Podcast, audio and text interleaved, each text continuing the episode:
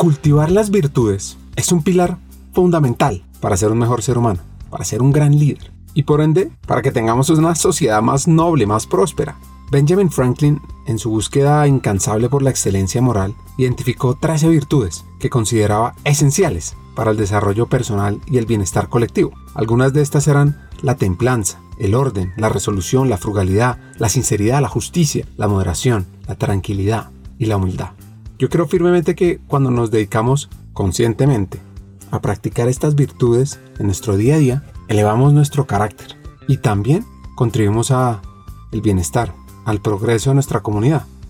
Porque es que la virtud en todas sus formas es una chispa que prende la excelencia humana y une a la sociedad en armonía y respeto. Por ejemplo, si fomentamos la templanza, aprendemos el valor del autocontrol y la moderación, y si practicamos la sinceridad y cultivamos relaciones basadas en la confianza o la autenticidad, podemos generar empresas más humanas, relaciones más humanas.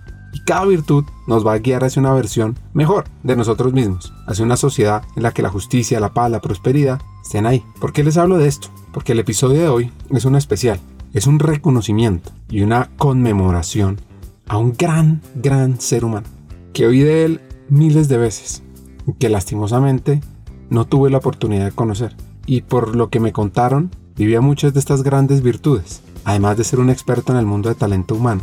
Y sobre todo, una buena persona que refleja lo que es humanizar las empresas. A lo largo de estos minutos quiero generarle un homenaje, buscar recordarlo, valorarlo por todo ese trabajo que hizo. Y la manera de hacerlo es a través de las personas que lo conocieron en su mundo del trabajo y que nos van a recrear algunas vivencias, algunas anécdotas, sus ideas, sus pensamientos, su manera de ser y como dicen, su sonrisa única y una gran manera de conectar con las personas. Hackers del Talento, el podcast que busca cambiar el juego por lo humano en Iberoamérica. Nuestra tercera temporada está enfocada en ti. Luchar con determinación por lo que quieres en, en la vida, ¿no? Entender por qué te levantás todos los días y vas a determinado lugar o te conectás para desarrollar una tarea. Entender el por qué. Un equipo que mm, sean coachables. Una persona que no es capaz de hablar de sus fracasos o peor, que considera que nunca tuvo fracasos o nunca tuvo fracasos es una persona en la cual definitivamente no quiero invertir. Porque yo quiero invertir en personas que hayan fracasado muchas veces, este, porque quiere decir que aprendieron un montón. Cree en tu talento, tus capacidades, para que seamos parte clave de una región más competitiva, inclusiva, equitativa y próspera, donde juntos pongamos a las personas en el centro del mundo del trabajo. Nuestra responsabilidad es ayudar a líderes a que conecten su cabeza con su corazón. Porque es imposible hacer algo o tomar acción sobre una situación o sobre un problema del cual uno no es consciente. Esperamos que disfrutes esta tercera temporada, porque va a ser una fuente de inspiración, unión, colaboración, aprendizaje, debate para la comunidad interesada en el talento a través de historias, hacks, reflexiones. Yo me leo a mí mismo para que no se me olvide lo que yo es que enseñaba. Sea fiel a eso que usted escribió y que reflexionó. Así. A mí me han dado un par de consejos muy buenos, prácticos. Uno, uno tiene que leer lo que escribe. Y hay otro que también es práctico, que no es tan filosófico, pero que también me ayudó mucho. Y es que a la gente hay que recibirla. Y conversaciones con CEOs, líderes de talento humano, escritores, actores de cambio, vas a recibir múltiples ideas para evolucionar como persona como líder y para que tu empresa sea mejor. Soñar y pensar en grande es exactamente igual que hacer soñar y pensar en pequeño. Te invitamos a regalarte este espacio para ti, con conversaciones profundas y significativas que te harán pensar y te inspirarán a tomar acción.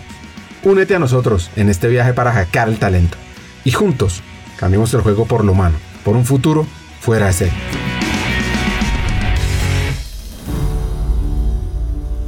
Este episodio es en honor a Juan Carlos Álvarez, quien lastimosamente falleció el año pasado. Y a lo largo de esta conversación vamos a escuchar sus virtudes en generar mejores seres humanos, en su rol de líder, en ser experto en temas de talento. Vamos a arrancar con una de esas personas que él adoraba, una de sus amigas, Johanna Harker, quien nos cuenta sobre esa amistad y esas virtudes.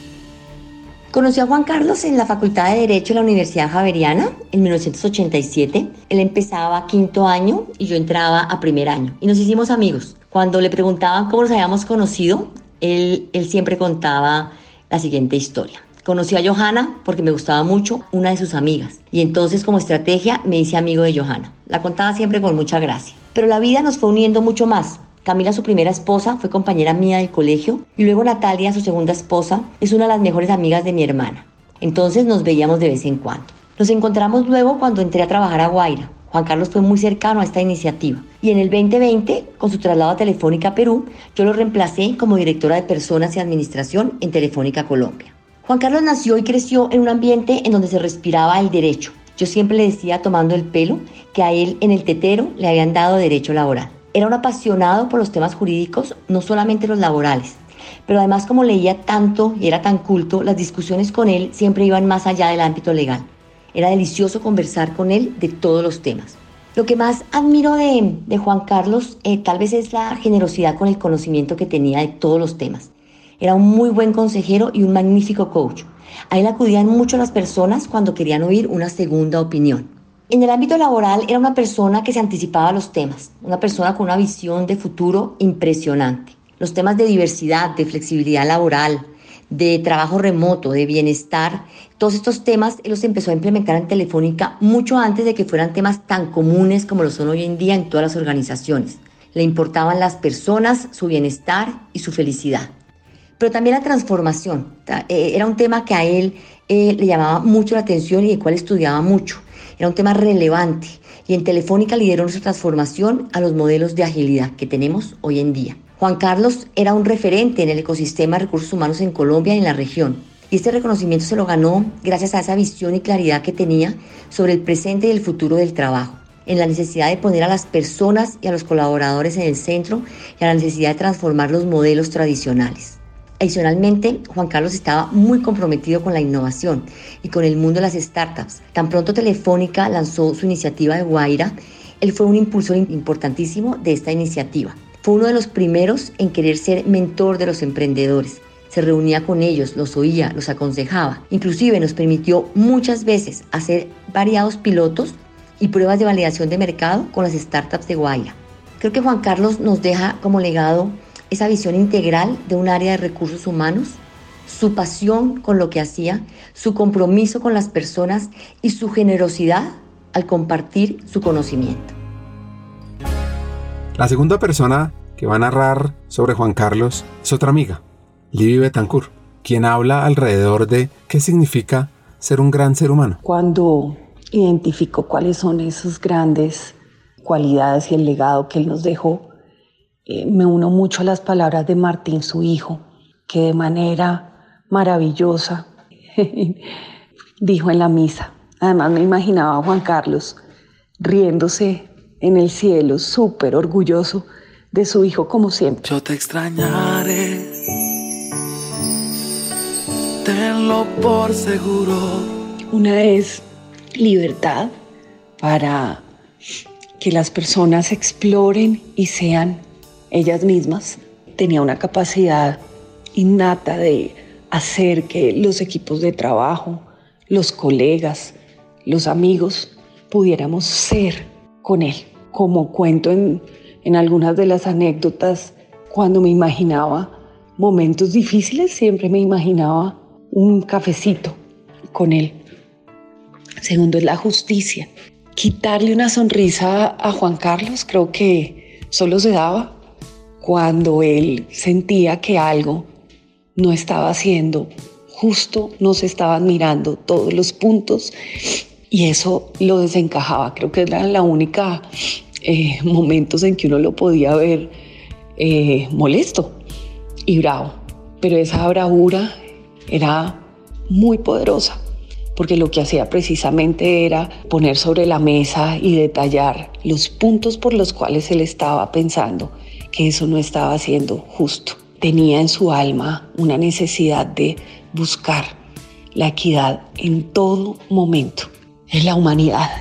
Algunos seguramente lo conocieron cuando él era el, el de relaciones laborales, así lo conocí yo, pero parte de, su gran eh, legado fue la humanidad. No era solo un tema de ser experto en el manejo de sindicatos, es que él era un experto en conectar con los seres humanos, en conectar con la bondad de las personas. y hacer que florecieran. La generosidad, generosidad en su tiempo, generosidad en su conocimiento, generosidad en comprometerse, en construir y darle a los demás. No podía quedarse quieto frente a situaciones donde veía oportunidades para contribuir no solo en la empresa donde trabajara, sino en la comunidad, en el país.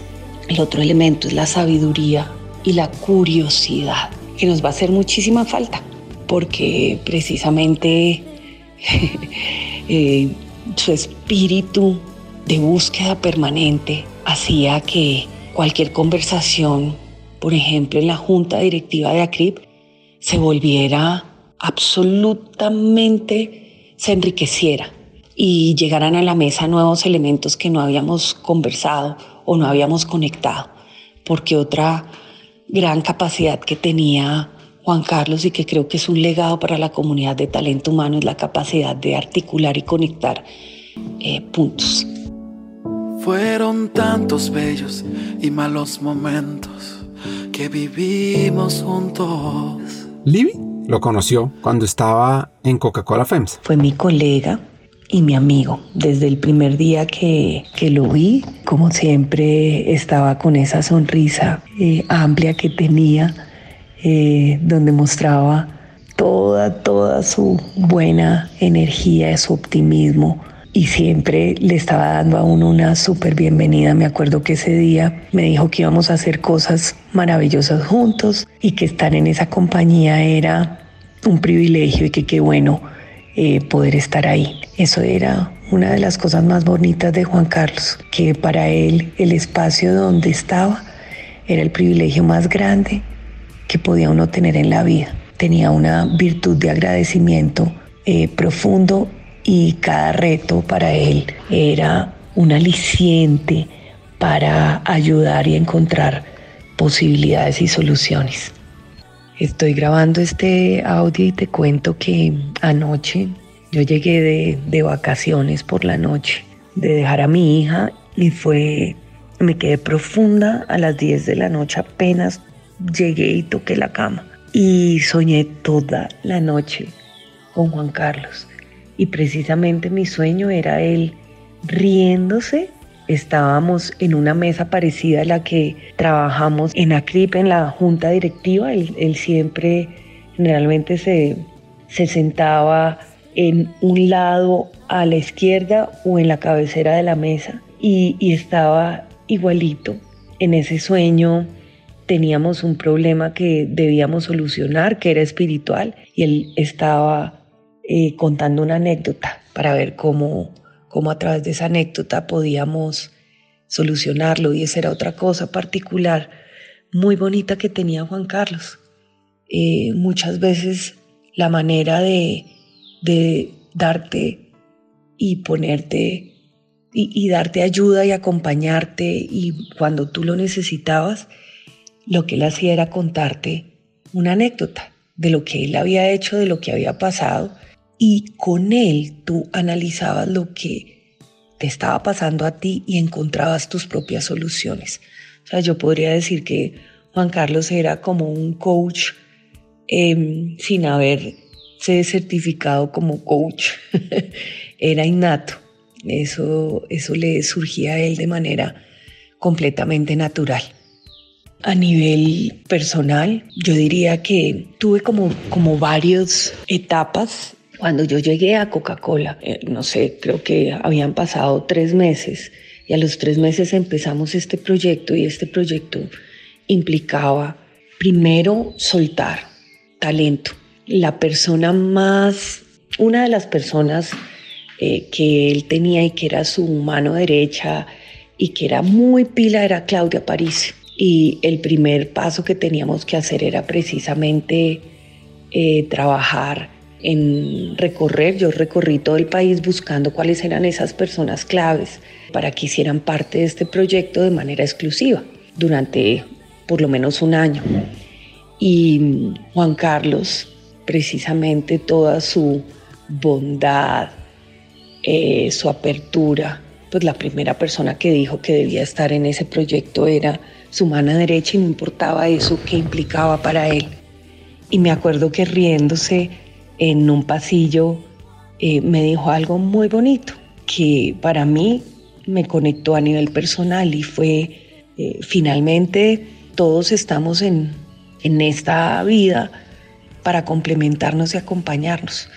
Y eso vale no solamente en nuestra organización, sino en la vida. Sé que en ese momento él no estaba pasando por una situación fácil eh, con, su, con su familia y su primer matrimonio. Y precisamente esa era parte del, del proceso que estaba viviendo. A nivel personal también me enseñó qué significaba volar. Tuve el placer de conocer a, a Natalia, su esposa actual, eh, y con la que caminó muchísimos años después de que ya ellos eh, estaban casados, incluso en la época en que eh, Natalia estaba embarazada. Y para mí fue muy, muy revelador comprender y entender el proceso de qué significaba no solo tener un hijo, sino criarlo. En dos ocasiones tuve el regalo de hablar con él sobre esa oportunidad que era ser papás en un momento donde para mí estaba siendo difícil serlo. Y él con su elocuencia y su sabiduría me enseñó que en una de nuestras conversaciones que yo no tenía por qué ser perfecta.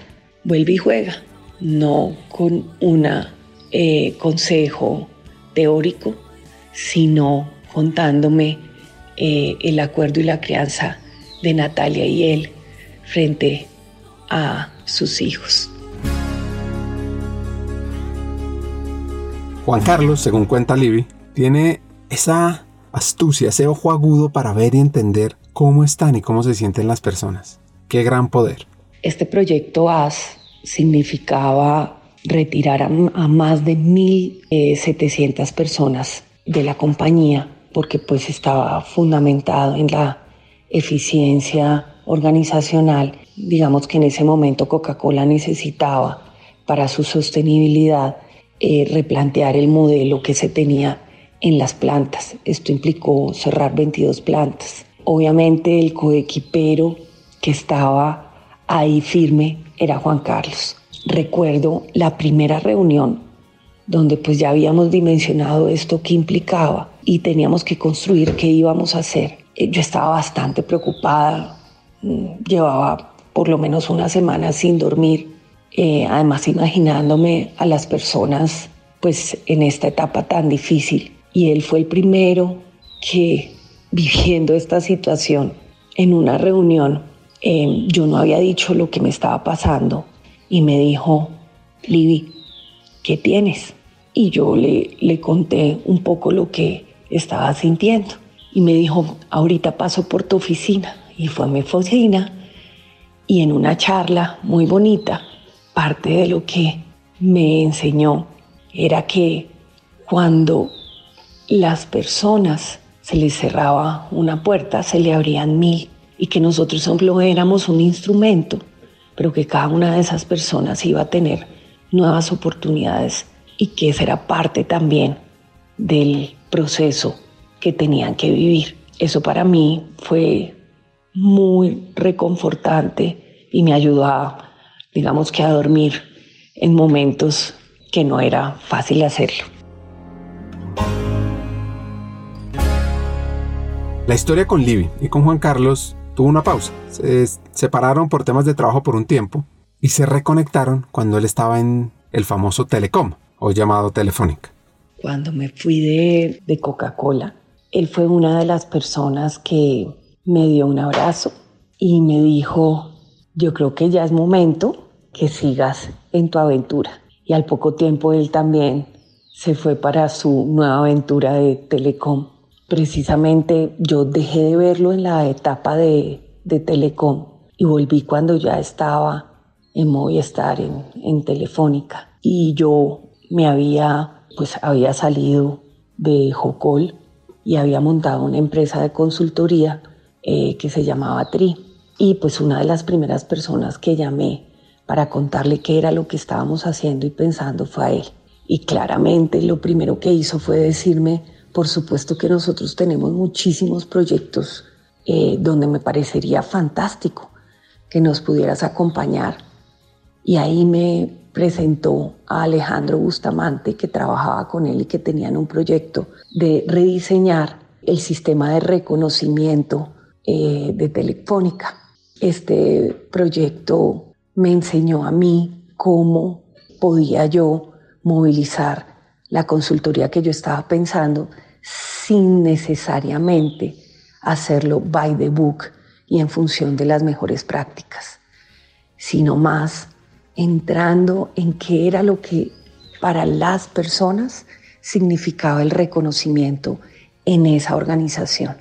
Y diseñamos eh, un programa muy exitoso, eh, pero que fue precisamente orientado a encontrar y a escuchar a las personas frente a qué personas eran las que admiraban, cuáles eran las personas, eh, qué era lo que los movilizaba y por lo cual les eh, generaba realmente un gran reconocimiento. A partir de ese proyecto, la manera de abordar las consultorías eh, con las diferentes compañías me cambió y era demasiado emocionante poderme sentar con él en un cafecito que precisamente se puso a raíz de ese proyecto en las oficinas de Telefónica en el primer piso. Y ese cafecito estaba lleno de sesiones para conversar. Y él lo que más quería era precisamente poder escuchar qué movía a las personas y a la gente. Creo que ese era otro de sus grandes talentos. Tenía una capacidad innata para, para escuchar. Admiraba muchísimo de él la manera como lograba que las personas confiaran y le contaran los retos, los miedos y pusieran su vulnerabilidad y que se sintieran seguras con él. Y esto estoy hablando desde hace muchos años. Atención a esta virtud, recordando a Benjamin Franklin. Otra de las cosas maravillosas que tenía Juan Carlos era su capacidad de ver el bien y la bondad en todos, así como podía sentarse con un sindicato y poner sobre la mesa los puntos y generar una estrategia para, también tenía la capacidad para ver todas las bondades que tenía ese sindicato. Pero además él, después de ser relaciones laborales, lo que yo viví con él en Telefónica fue un ser humano de talento. Era maravilloso como líder y lograba que sus equipos de trabajo brillaran y formar gente que después fueron y han sido grandes líderes eh, de nuestra comunidad de talento humano. Otro gran hack que nos enseña Libby sobre Juan Carlos, sobre su manera de ser. Claramente cuando volví al corporativo, es decir, pues terminé trabajando en el Grupo Bolívar, recuerdo que en uno de los cafés en Acrib me dijo, bueno, y finalmente terminaste, nuevamente trabajando, y parte de lo que me decía, vuelve y juega. Recuerdo que, que ese día me dijo, Livia, además escogiste un grupo maravilloso, porque parte de lo que uno tiene que hacer es escoger una organización que le haga, que resuene contigo, que te haga sentido y que creas en los principios y valores. Y claramente ese grupo es muy representativo y me siento muy feliz que estés ahí. Además de ser don de personas, era un conocedor del mundo del derecho laboral, del sindicalismo. Cuando estaba en la vivienda, se armó el primer eh, sindicato. Era un sindicato de industria donde se afiliaron algunos trabajadores. Obviamente eso para nosotros fue una alerta muy grande porque pues no habíamos vivido eso en toda la historia del banco. A la primera persona que llamé para pedirle ayuda y consulta fue a Juan Carlos. Juan Carlos, como siempre, abrió su agenda, la ajustó y fuimos a comer al, al Nogal. En esa charla me preguntó lo que estaba pasando para variar escuchándome de manera profunda. Y después empezó a contarme anécdotas eh, muy parecidas eh, que él había vivido frente a los sindicatos de industria. Y con esa charla yo salí descargada porque lo que sentí era, era esa tranquilidad que cuando tú como organización y como líder estás haciendo las cosas bien, todo alrededor se conecta y se puede dar. Que el diálogo es la herramienta más importante. Y el diálogo no solo con eh, el sindicato, sino el diálogo entre y con las personas. Eh, esa fue una lección de vida maravillosa, adicional a el análisis profundo político que me hizo en ese momento y que eso era una de las cosas que fascinaba y me va a hacer muchísima falta de Juan Carlos.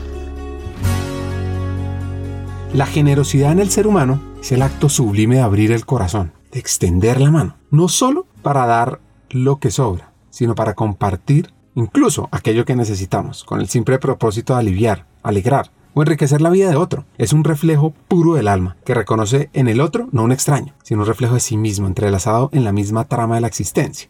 La generosidad es el lenguaje silencioso del amor, de la compasión, que trasciende palabras y acciones, convirtiéndose en un puente luminoso que conecta almas, cura heridas y teje esperanza. En su esencia más profunda, la generosidad es reconocer que en el dar nos encontramos y en el compartir descubrimos la infinita capacidad del ser humano para transformar el mundo en un sitio cálido, justo, amoroso, para todos. Otra de las personas que lo conoció en el mundo de talento humano se llama Juan Manuel Solórzano y él habla de esta generosidad. Yo conocí a Juan Carlos Álvarez en una circunstancia donde yo estaba asesor, consultor, y él era cliente cuando estaba dirigiendo talento y, administración en Telefónica aquí en Colombia. Y particularmente lo conocí porque estábamos montando un sistema de entrenamiento muy sofisticado.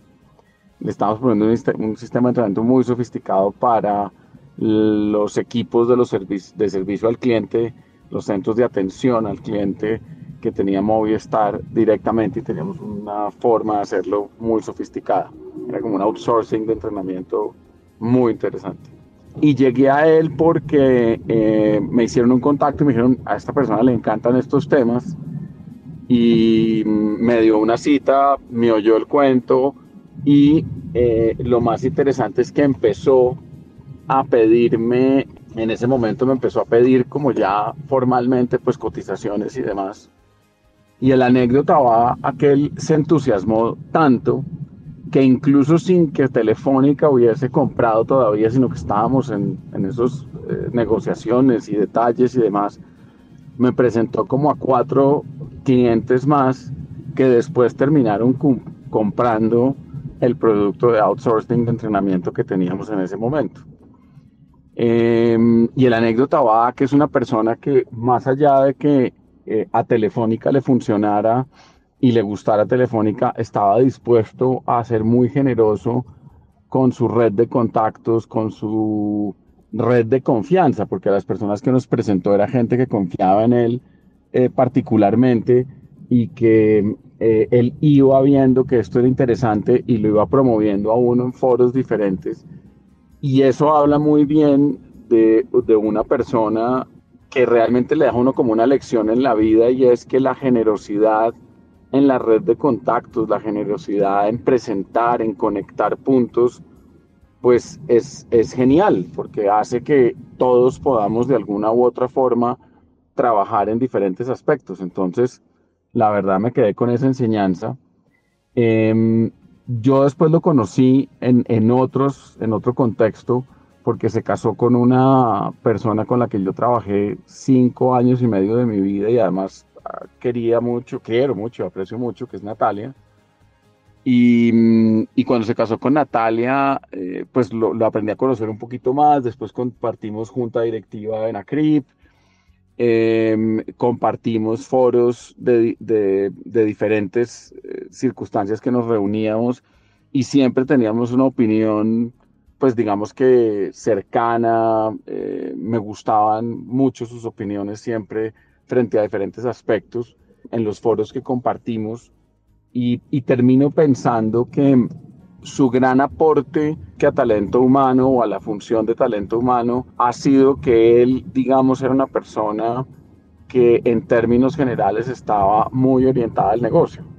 Y los que estuvimos cerca de él, pues siempre oíamos una opinión o una aproximación desde eh, cómo acercarse al negocio más y cómo acercar al área de talento a los negocios y como consecuencia, pues eh, verla desde otro ángulo. Yo quizás el único, el, anécdota más temprano que tengo, más reciente, fue cuando se fue para Perú. Y hicimos una llamada muy divertida entre la, pues, Natalia, su esposa, mi esposa y nosotros, para, porque nosotros vivimos eh, ciertamente muchos años en, en, en, en, Lima, en Perú, entonces pues les pasábamos datos, cómo vivir en, Lima, qué se iban a encontrar en Lima y la belleza del país que es y, y, y todo lo que podrían ellos exprimir con sus hijos y, y cómo podrían realmente sacarle un provecho. Y fue una reunión cercana, divertida, amena, eh, muy dispuestos a, a oír, a, dejarse guiar y, y, hasta donde yo supe, pues tuvieron una historia muy bonita estando allá.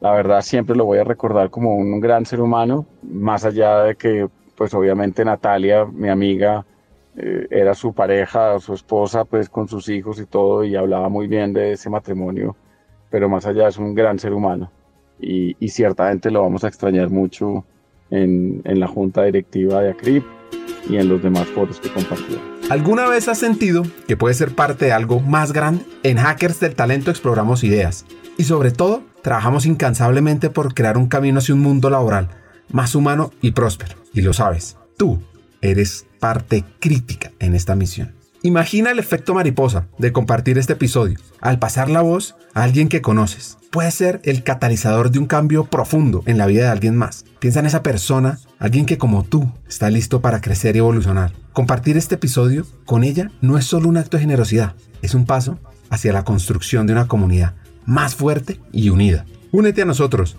y sé parte de la vanguardia del cambio en el mundo laboral. Te puedes suscribir en LinkedIn buscando hackers del talento para descubrir diariamente aprendizajes del mundo del trabajo. Además, si ingresas a nuestra página web hackersdeltalento.com, te esperará nuestro newsletter Cartas al Talento, lleno de hacks y reflexiones semanales. Y recuerda, cada pequeña acción cuenta. Al unirte a nosotros, más que escuchar un podcast, estás activando un movimiento. Estás formando parte de una transformación global.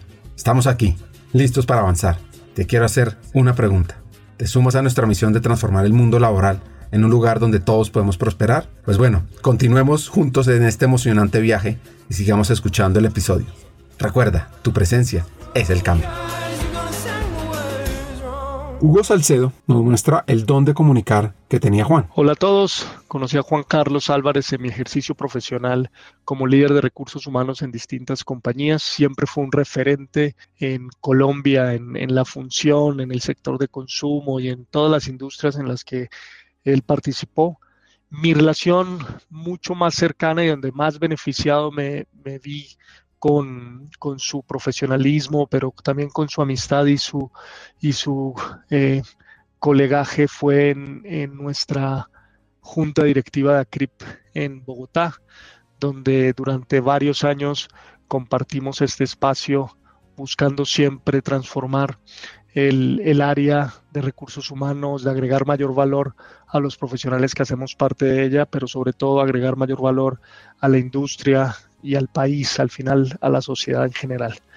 Juan Carlos, gran experto en materia laboral, legal, siempre ponía un punto de vista muy progresista, donde podía combinar muy bien el pasado, el presente, pero también eh, darnos una visión de cómo iban evolucionando legislaciones, prácticas, negocios, con una habilidad altísima de comunicación. Siempre ponía muy bien sus puntos, siempre ilustraba muy bien sus ideas y quienes compartíamos estos espacios con él éramos casi que alumnos de unas clases magistrales de derecho laboral, relaciones industriales, eh, recursos humanos del, del, futuro. Tenía una gran visión de negocio, era gran confidente de, de sus socios estratégicos, de los líderes del negocio, conocía muchísimo eh, hacia dónde iba el país, hacia dónde iban las, las legislaciones, gran lector, pero sobre todo un gran ser humano con un, un charm y con una eh, gran capacidad para, para, encantar a las audiencias, muy, muy amigable, siempre con una sonrisa en la cara. Y lo que más me llama la atención es todas las personas que pasaron de una u otra manera, directa o indirectamente por su liderazgo, lo consideran como un mentor. Yo no tuve esa fortuna, lo tuve de colega, pero me considero afortunado en haberme cruzado con él durante, durante este, este periodo. En el último tiempo compartimos el, el momento de salir de, de, Colombia a una asignación internacional, incluso nos hicieron esta propuesta al mismo tiempo y, y recuerdo mucho eh, estar hablando de, de, cómo nos, nos íbamos a mover y, y qué, qué le estábamos viendo a estos movimientos internacionales que se nos pusieron. Así que me llevo grandes aprendizajes, lidiamos juntos con temas complicados como cambios de legislación, la pandemia y otros grandes elementos del contexto que influenciaron mucho nuestra labor en recursos humanos durante los últimos años. Juan Carlos, eh, siempre eh, te llevaré en, mi corazón eh, y espero que estés en, en, en un mejor lugar. Estoy aquí, te vamos a extrañar. Siguiendo con otro invitado, Carlos Schmidt resalta sobre la calidez humana y lo que es tener esa mentalidad de siembra de talento. Las conversaciones con Juan Carlos acerca de talento humano eran inagotables tenía tanto por decir en todos los diferentes temas que la conversación era deliciosa, pero a la vez era desordenada porque un tema lo llevaba a otro tema y lo llevaba a otro tema y terminó, terminaba uno hablando de, de, de diferentes cosas de, del mundo de talento humano y siempre era digamos, generado desde, desde su pasión por, eh, por su oficio, pero también lo, lo interesante de esas conversaciones es que Juan Carlos siempre las gestionaba y, y, hablaba desde la experiencia personal. Siempre hablaba de, de cómo él manejó un tema crítico eh, laboral, cómo manejó una situación de crisis, cómo manejó un cambio organizacional o temas de talento estratégicos. Eh, entonces cada conversación con él en, en temas de talento era, clase, era como una clase magistral, pero no desde la parte teórica, sino desde la práctica, desde la parte práctica. Acerca de una anécdota, pues siempre cada mes en la junta directiva de la Asociación de Gestión Humana, una de las labores es revisar los nuevos ingresos. Y era, eh, digamos que con los, los demás miembros de la junta eh, eh, lo tomábamos en chiste porque siempre, siempre entre la lista de empresas y personas que se querían vincular a la asociación, siempre había eh, pupilos de, Juan Carlos. Y Juan Carlos siempre decía, ah, trabajé con esta persona o con, con esta otra persona en algún momento, en alguna organización o en algún rol, eh, y lo hacía de una manera muy humilde. Lo interesante era como cuando uno hablaba con esas otras personas, muchas encargos de altísima responsabilidad como vicepresidentes, directores de talento humano, hablaban de Juan Carlos en unos términos súper generosos, eh, como, como un gran, digamos, líder, como un gran eh, tutor o mentor en, en, su carrera, como un coach, como un buen jefe, y no solamente desde la parte profesional, sino siempre con una gran cercanía y calidez sobre la parte eh, humana, lo que hace, digamos, mucho más impactante y claro el, el digamos el rol que tuvo Juan Carlos y la diferencia que hizo Juan Carlos en la carrera y en la vida de muchísimas personas durante su carrera. Una persona que trabajó muchos, muchos años a su lado, en las buenas, en las malas, fue Jackie Cotes. Y ella habla de la curiosidad, del pensamiento sistémico del liderazgo.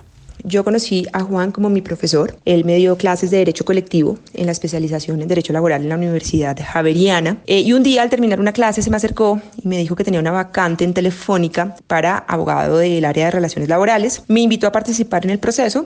Y bueno, a la semana siguiente fui a entrevistas con él y con otras personas de la compañía. Y bueno, ya a los 15 días estaba trabajando yo en Telefónica con Juan Carlos y bueno, trabajé con él desde ese momento hasta el 2 de enero de este año. ¿Qué lecciones de vida me dejó Juan en lo personal? Durante 20 años creo que fueron muchísimas, pero pues tratando un poco como de, de resumir lo que, lo que marcó muchísimo fue, eh, por un lado, que eh, Juan tenía una capacidad de, de, ver más allá de lo evidente y esto aplicaba tanto en el contexto personal como en lo laboral eh, y siempre me lo decía, como que hay que tratar siempre de, de, ir mucho más allá de lo que estamos viendo, no todo lo que parece y siempre lograba ver cosas que el resto no lográbamos ver en, en ciertas situaciones y creo que esa es una de las mayores lecciones, ver más allá de lo que es evidente, disfrutar de todo lo que se hace y adicionalmente hacer hacer cosas pues, distintas a, al tema del trabajo, o sea, disfrutar, disfrutarse de actividades que, que no estén asociadas al tema del trabajo, pero que a uno le apasionen, eh, o hacer ejercicio, leer, eh, lo que fuera, escuchar música, cine, no sé, lo que fuera, pero,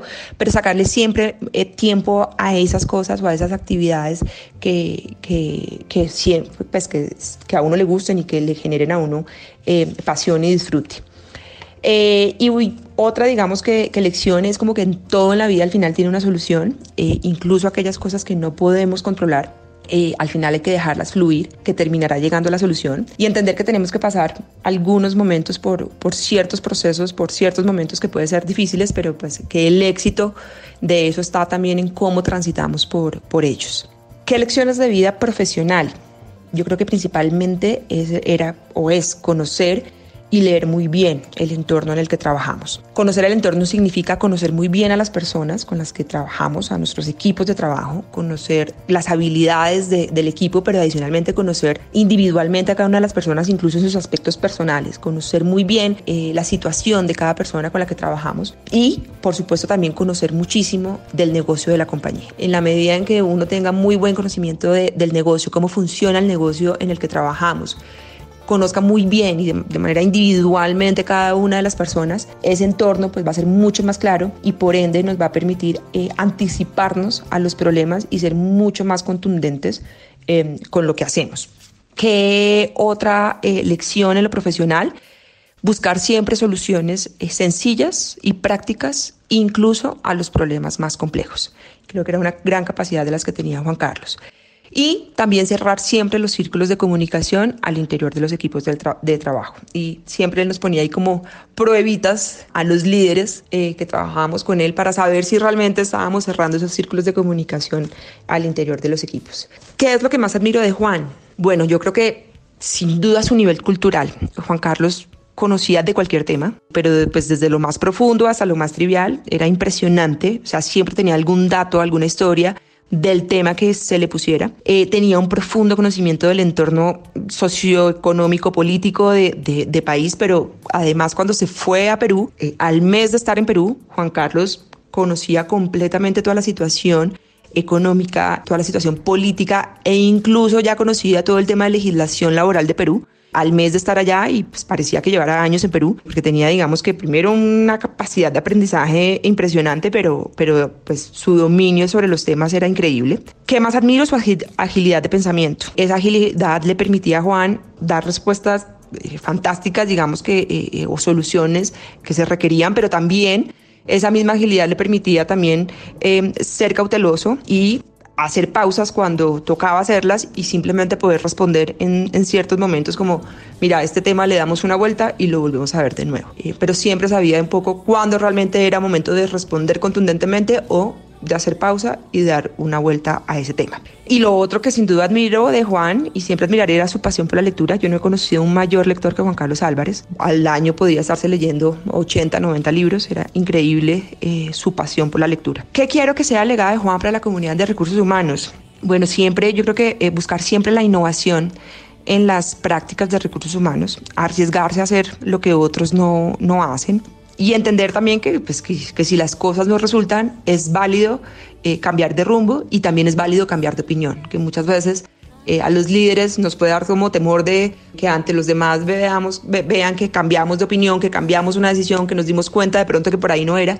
Eh, y Juan nunca tuvo problema con eso. Y, y, siempre abiertamente decía, esto es válido, es válido que pensemos que, que si algo no está resultando o que nos arrepentimos porque, porque estamos viendo nuevas cosas, es válido cambiar de rumbo su visión integral del mundo de recursos humanos. Yo creo que eh, Juan tiene una capacidad de conectar todos los procesos, no solo del área de, de, de, recursos humanos, sino de conectarlos con el negocio y pues eso hacía que su visión frente a muchos temas fuera súper acertada y su manera de aproximarse también y de resolver los conflictos laborales, manteniendo eh, incluso en los momentos más, más, tensos una línea de concertación y de cercanía con las personas y con las organizaciones sindicales. Anécdotas, pues bueno, yo creo que son muchísimas, eh, pues la mayoría son muy propias como pues de temas muy, muy al interior como de la, de la organización, pero pues digamos que, que pueda como compartirte, yo creo que hay una, una experiencia que para mí fue maravillosa porque pues para mí fue como una clase pues magistral de negociación colectiva con, con Juan. Fue ya hace unos años que tuvimos que asegurar todo el tema eh, laboral y de recursos humanos de las filiales que teníamos en Barranquilla y en Bucaramanga, previo al proceso de fusión que, que, iba a suceder con estas filiales y que implicaba que sanear muchos de los temas que teníamos en esas empresas. Entre ellos teníamos que lograr que el 100% de las personas se acogieran a unos eh, planes de retiro y pues había digamos que un tema muy tenso con las organizaciones sindicales al principio fue muy duro, incluso salieron eh, eh, panfletos pues con eh, muy agresivos contra Juan Carlos, pero fue increíble pues ver su capacidad digamos de, de aproximación con esto y cómo logró darle la vuelta a esa, a esa tensión eh, logrando primero pues una, una negociación eh, espectacular que al final resultó pues en, en que el 100% de las personas acogieran, pero sobre todo es la cercanía que logró y se volvió muy amigo de muchas de esas personas, pues tanto que eh, el día que muere Juan, muchos de esos eh, líderes sindicales me escribieron eh, manifestando un poco como esa, esos recuerdos que tenían eh, tan bonitos, tan positivos de Juan y cómo había manejado en ese momento el proceso. Entonces yo creo que eso siempre fue una característica de Juan. Anécd otras anécdotas un poco más light, bueno, Juan tenía una frase para todo, eso era, eso era divertidísimo porque permitía que además uno le generara, digamos que un nivel de recordación bien importante o de asociación de cómo Juan eh, o cuál era la visión de Juan frente a los distintos temas o a las distintas situaciones que podían presentarse al interior de la compañía. Entonces, esas frases como que ya hacía que uno no se lo olvidara, claro, ya uno lo asociaba y ya uno tenía claro cuál era la línea un poco de, de, de trabajo. Por ejemplo, él siempre decía, las relaciones laborales eh, son como los matrimonios pues por ponerte un ejemplo. Y claro, ya después de que uno tenía esa conversación con él para entender a qué se refería cuando decía eso, de ahí en adelante ya uno tenía muy claro cómo era la línea de pensamiento de Juan frente a algunas situaciones. Y eso era maravilloso, pues porque ya eh, la dinámica de trabajo pues era espectacular, ya uno se anticipaba muchas veces a las decisiones de Juan porque ya uno lograba conocerlo eh, bastante, bastante bien frente a su forma de pensar y, y de actuar. Eso y que Juan era un adicto al dulce eh, y tenía eh, eh, la costumbre y no le importaba si de quién era el puesto de trabajo, pero hacía todos los días, pasaba por todos los puestos de trabajo sin importar si estaba o no el dueño del puesto, por decirlo así, y abría los cajones para ver si había chocolate, si había algún dulce en los cajones de, de los puestos. Ya muchos sabíamos que, que, eso era una práctica yo, por ejemplo, siempre tenía dulces que no eran para mí, porque yo sabía que en algún momento del día él iba a pasar. Entonces, él siempre hacía como el recorrido y iba abriendo cuando le entraba como su, su ansiedad por, por el dulce, pero pues es algo que nos marcaba a todos muchísimo, nos parecía tiernísimo y divertidísimo, que ya sabíamos eh, que en algún momento él iba, él iba a pasar por los puestos. Eso es como muy en resumen lo que te digo, fueron casi 20 años eh, de trabajar con Juan, una relación muy linda, muy cercanos, muy amigos. Gracias por haberme compartido este, este mensaje. Eh, gracias por ese homenaje que le van a hacer eh, a Juan, que sin duda ha sido y sé que su legado seguirá eh, como referente en el mundo de, de, recursos humanos y también en el mundo de los abogados laboralistas, porque tenía además esa gran virtud de, de ser un excelente abogado laboralista, pero con una visión del el tema de personas y de recursos humanos espectacular.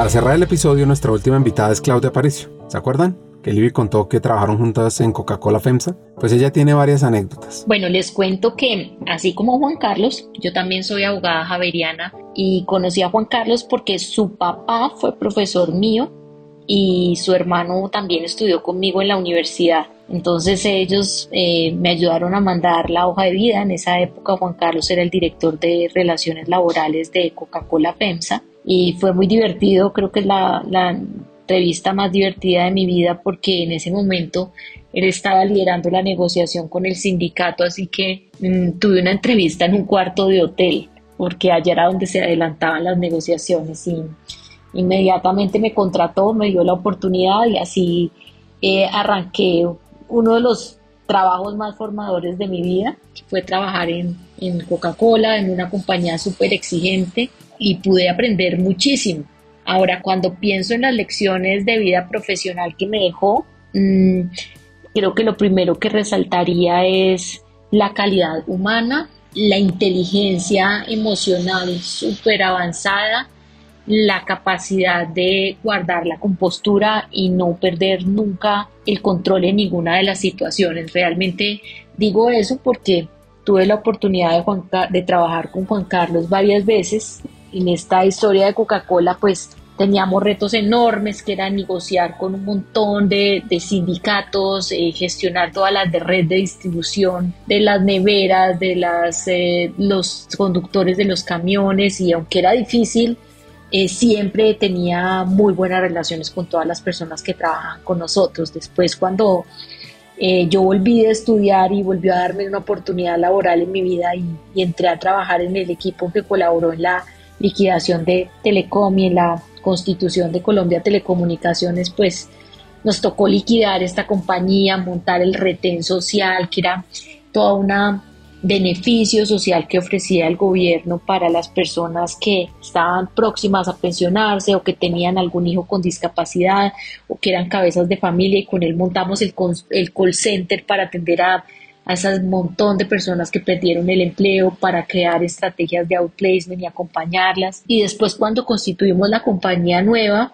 que fue Colombia Telecomunicaciones, hoy Telefónica Movistar, pues también puesto todo un reto enorme mm, conseguir un inversionista que fue Telefónica, integrar las operaciones de esas dos compañías. La verdad que le tengo mucho agradecimiento a Juan Carlos porque creció un montón. O sea, recién graduada de la universidad, yo a los, a los pocos meses ya era jefe de relaciones laborales en, en Coca-Cola. En el caso de Telefónica igual, eh, una responsabilidad enorme en este proceso de, de acompañamiento y de negociación con los sindicatos post liquidación de la compañía, me tocó montar todas las cooperativas de trabajo asociado y Juan Carlos confió en mí para poderlo hacer. También muy bonito haberme dejado ir cuando yo ya quise emigrar a otra área y montarme en el mundo de los asuntos públicos y de la responsabilidad corporativa. Pues me despedí del mundo de los recursos humanos y me fui y siempre tuve en Juan Carlos un aliado para todas las actividades que hacíamos. Eh, recuerdo con mucho cariño todas las actividades que nos apoyó a hacer desde el voluntariado de la compañía. Entonces, creo que ese es el legado de él, una persona con una capacidad de humana enorme, una capacidad de relacionarse con los demás maravillosa, de ser divertida, de reírse, de ser buen conversador y de sacarle a todo la, la sonrisa y la capacidad de generar confianza en los demás y inspirarlos para que dieran lo mejor, lo mejor de, de sí mismos. Anécdotas, pues tenemos un montón. Me acuerdo mucho cuando liquidamos a, a Telecom y llegamos por primera vez a nuestro sede en Morato, donde pues básicamente nuestra oficina era la pared de un baño rosado, o sea, pusimos los pupitres de un sitio que era una universidad de telecomunicaciones y ahí montamos toda una empresa y bueno, a mí me tocaba el pedazo de pared de baño rosado, así que nos reíamos mucho. Me acuerdo mucho de, de todo este proceso también de liquidación de la compañía, de estar trabajando en el club militar, 7 por 24, asegurando que Colombia no se quedara sin telecomunicaciones, coordinando todo ese relacionamiento con los medios, esos canales de atención, y eso también fue pues noches y noches despiertos y metiéndole la ficha en un proyecto que era proyecto de Colombia, era, era una de las mm, agendas más importantes que tenía el presidente Uribe, era clave en la agenda de transformación del Estado, entonces fue una época como de mucho orgullo y de, de mucha emoción.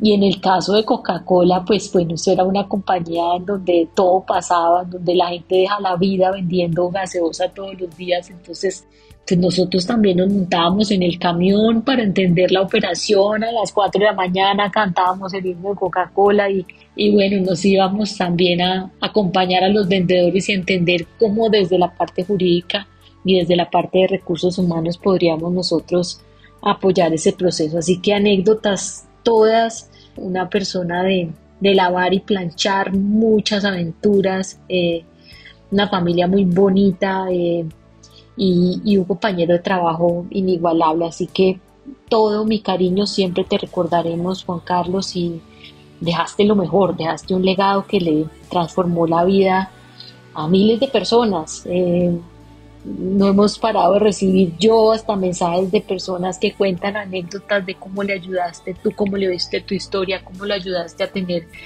una oportunidad para ir a hacer una pasantía fuera del país, miles de cosas muy muy bonitas, así que de verdad allá donde estés, eh, un abrazo grande.